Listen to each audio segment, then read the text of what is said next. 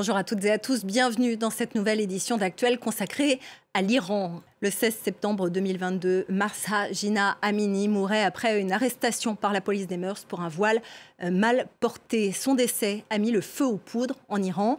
Des milliers de femmes ont retiré, jeté, brûlé leur voile et sont descendues dans les rues pour crier leur colère, rejointes par les hommes dans une révolte qui s'est étendue à toute la société, à ses minorités ethniques et religieuses. Le régime, en réaction, a multiplié arrestations, exécutions, tuant même euh, par balle de jeunes enfants dans des manifestations. Alors pourquoi ce mouvement a-t-il pris une telle ampleur? Quelles sont les issues possibles à cette crise? On va tenter de répondre à ces questions avec euh, nos invités. Sépidé Farsi, bonjour. Vous êtes réalisatrice. Vous avez notamment signé euh, Red Rose, un, film qui vous a valu d'être banni des rangs, mais vous aviez déjà votre quitté, quitté votre pays depuis longtemps car vous aviez été arrêté et emprisonné pendant presque un an quand vous étiez euh, jeune femme après des manifestations euh, contre le voile. Merci d'être avec nous. Également sur ce plateau, euh, Serour Kasmaï, bonjour. bonjour. Vous êtes romancière franco-iranienne, autrice notamment de Un jour avant la fin du monde et Ennemi de Dieu. Et vous êtes également directrice de la collection Horizon Persan chez Actes Sud. Merci à toutes les deux d'être avec nous, d'avoir accepté notre invitation. Avant de vous entendre, on va écouter euh, ces paroles d'Iraniennes qui osent retirer euh, le voile dans leur pays. Elles savent qu'elles prennent de gros risques, mais ont accepté de parler à Diane Schlinger et nos confrères de France 2. Des témoignages rares. Même sous la neige, les Iraniens trouvent un moyen de réclamer la liberté. Des slogans inscrits à la hâte sur les voitures Mort à Ramenei, Femme, vie, liberté.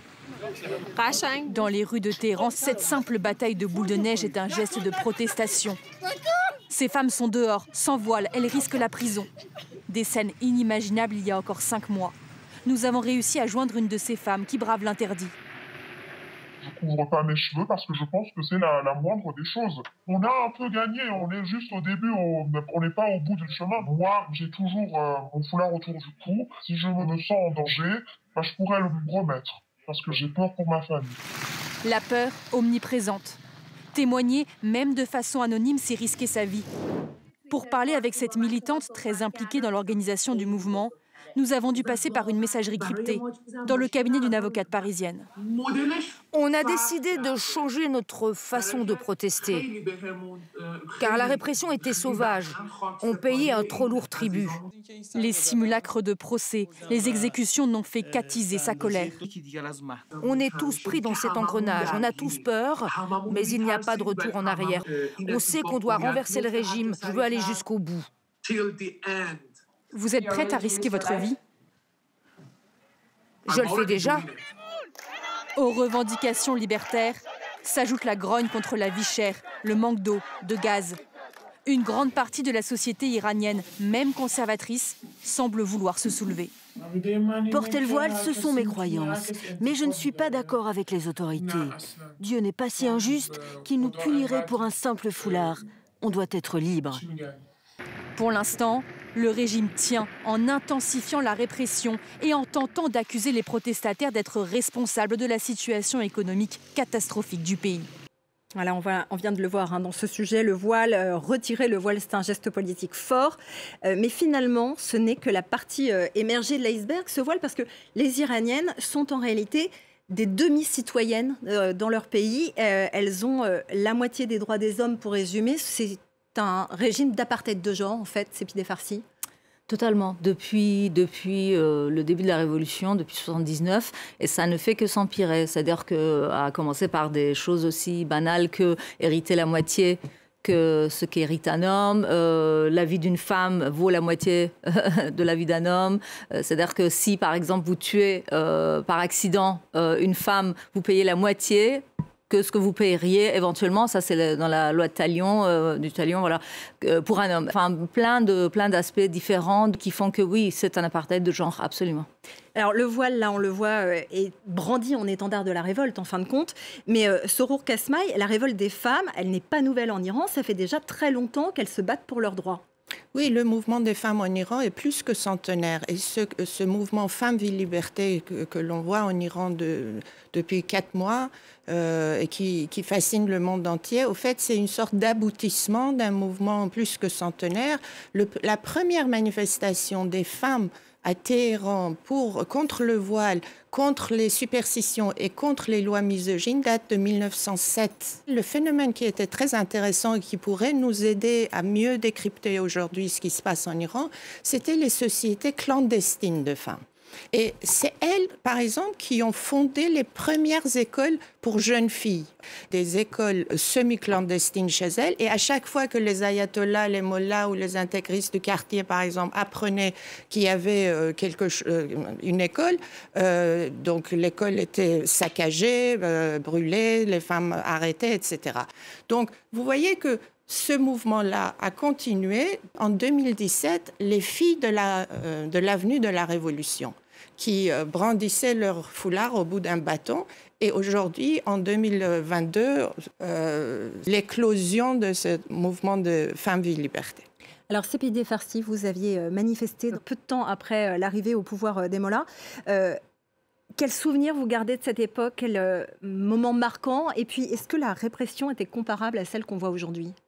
C'était un moment où euh, le régime commençait vraiment à, euh, réprimer les dissidents euh, et toute la dissidence, de, quel que soit le, bord. Beaucoup de jeunes étaient dans la rue. À ce moment-là, j'étais lycéenne. Les étudiants et les lycéens étaient dans la rue, hommes, enfin filles et garçons.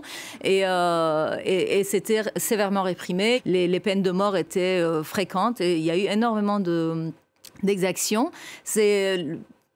La nature de la contestation est différente aujourd'hui. Le régime est dans un cul-de-sac, d'abord, il faut le comprendre, euh, politiquement et économiquement. En réalité, il y a en fait une succession de mouvements de contestation. C'est ininterrompu, simplement.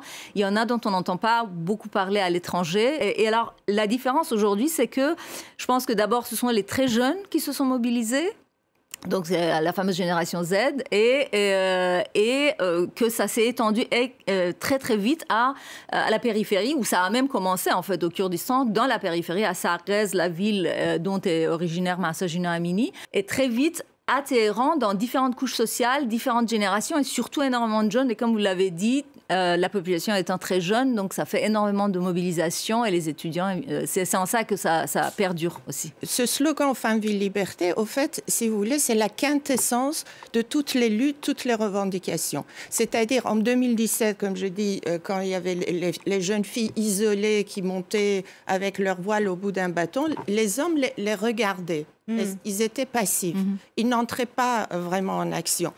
Et d'ailleurs, aujourd'hui, quand, quand vous écoutez les enregistrements ou les vidéos qui arrivent, euh, c'est toujours le premier slogan, même la nuit euh, sur un balcon ou sur une terrasse, c'est une voix féminine qui le lance. Et ça, c'est très intéressant. Euh, pendant la révolution de 79, si tu te souviens, c'était pas le cas. Non, non, on, répétait les slogans que donnaient les hommes. Et d'ailleurs, il n'y avait aucun slogan pour les femmes vraiment féminins. Dans Je pense que 2009, c'est peut-être la première fois où on a commencé à entendre les voix de femmes en tête de cortège et dépasser les voix d'hommes. Et puis, ça s'est accentué. De Exactement. Plus Mais je voulais revenir sur cet aspect que tu as souligné. C'est que ce, ce mouvement et ce slogan Femme, vie et liberté, tout le monde se reconnaît dans ce slogan. Pourquoi? Parce que vraiment, il exprime euh, tout, tout, ce que pour, tout ce pour quoi on s'est battu. Il faut savoir que l'oppression est telle à Téhéran euh, et en Iran, partout, que euh,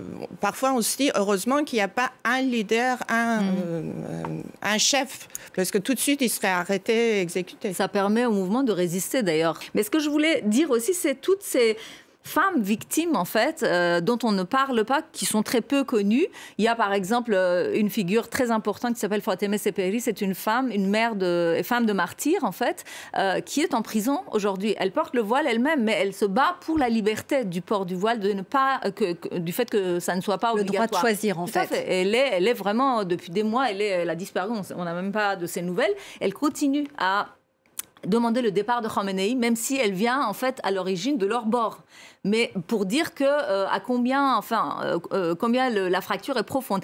Et puis dans cette région de Kurdistan, dans la ville même de Sarrez, c'est une des premières villes où les exécutions de femmes ont eu lieu. Il y a par exemple deux femmes, deux sœurs infirmières qui ont été exécutées juste parce qu'elles soignaient des manifestants. Mais dans les prisons iraniennes, pendant 43 ans, ils ont exécuté des bah, femmes. complètement. Ils ont Ils ont même dépucelé les jeunes filles pour pouvoir accuser en, fait après qu'elles n'étaient pas voilà, vierges, qu'elles n'iraient pas vierges pour, qu'elles soient pas vierges en allant pour aller au paradis. Enfin, mais c'est vrai que en tout cas, ça fait ressortir la violence et la cruauté du régime. Et il y a eu cette question d'inscrire les gardiens de la révolution comme organisation terroriste auprès du Parlement européen. Qu'est-ce que vous en pensez? C'est extrêmement important comme démarche, symboliquement, mais concrètement aussi, c'est vraiment parce qu'en fait, les gardiens de la Révolution ont quand même un monopole euh, non seulement politique, mais économique. C'est eux qui détiennent énormément de ressources euh, financières et économiques du pays. Donc, les mettre, les désigner comme organisation terroriste, ça voudrait dire en fait bloquer leurs avoirs bancaires, cesser de négocier avec eux, et de fait, ça les isolerait, ça isolerait le régime, et c'est extrêmement important. Et, et je voudrais insister sur le fait que ces gens-là, les gardiens de la Révolution sont impliqués directement, non seulement dans la répression aujourd'hui, mais à l'époque. C'est-à-dire que moi, les gens qui me frappaient, les gens qui nous ont arrêtés, les gens qui ont exécuté étaient des gardiens de la Révolution, faisaient partie de ce corps. Donc en fait, c'est quand même un corps de tortionnaires principalement, d'abord. Et ensuite, ils sont impliqués partout dans l'économie du pays. Donc, euh, je ne vois vraiment pas comment on peut défendre les droits de l'homme et ne pas les désigner comme organisation terroriste. Et, même des fois, je dirais qu'ils délaissent leur uniforme militaire pour euh, endosser un costume euh, civil. Et souvent, dans le, gouvernement, au, Parlement, dans les organisations civiles en Iran, ce sont les ex-gardiens de la Révolution qui tirent les ficelles. Exactement. Eh bien, merci à toutes les deux d'avoir euh, accepté euh, notre invitation. Soror euh, Kasmaï et vous, Sépidé Farsi, merci d'être venus débattre sur le plateau d'Actuel. C'est la fin de cette édition. À très bientôt sur France 24.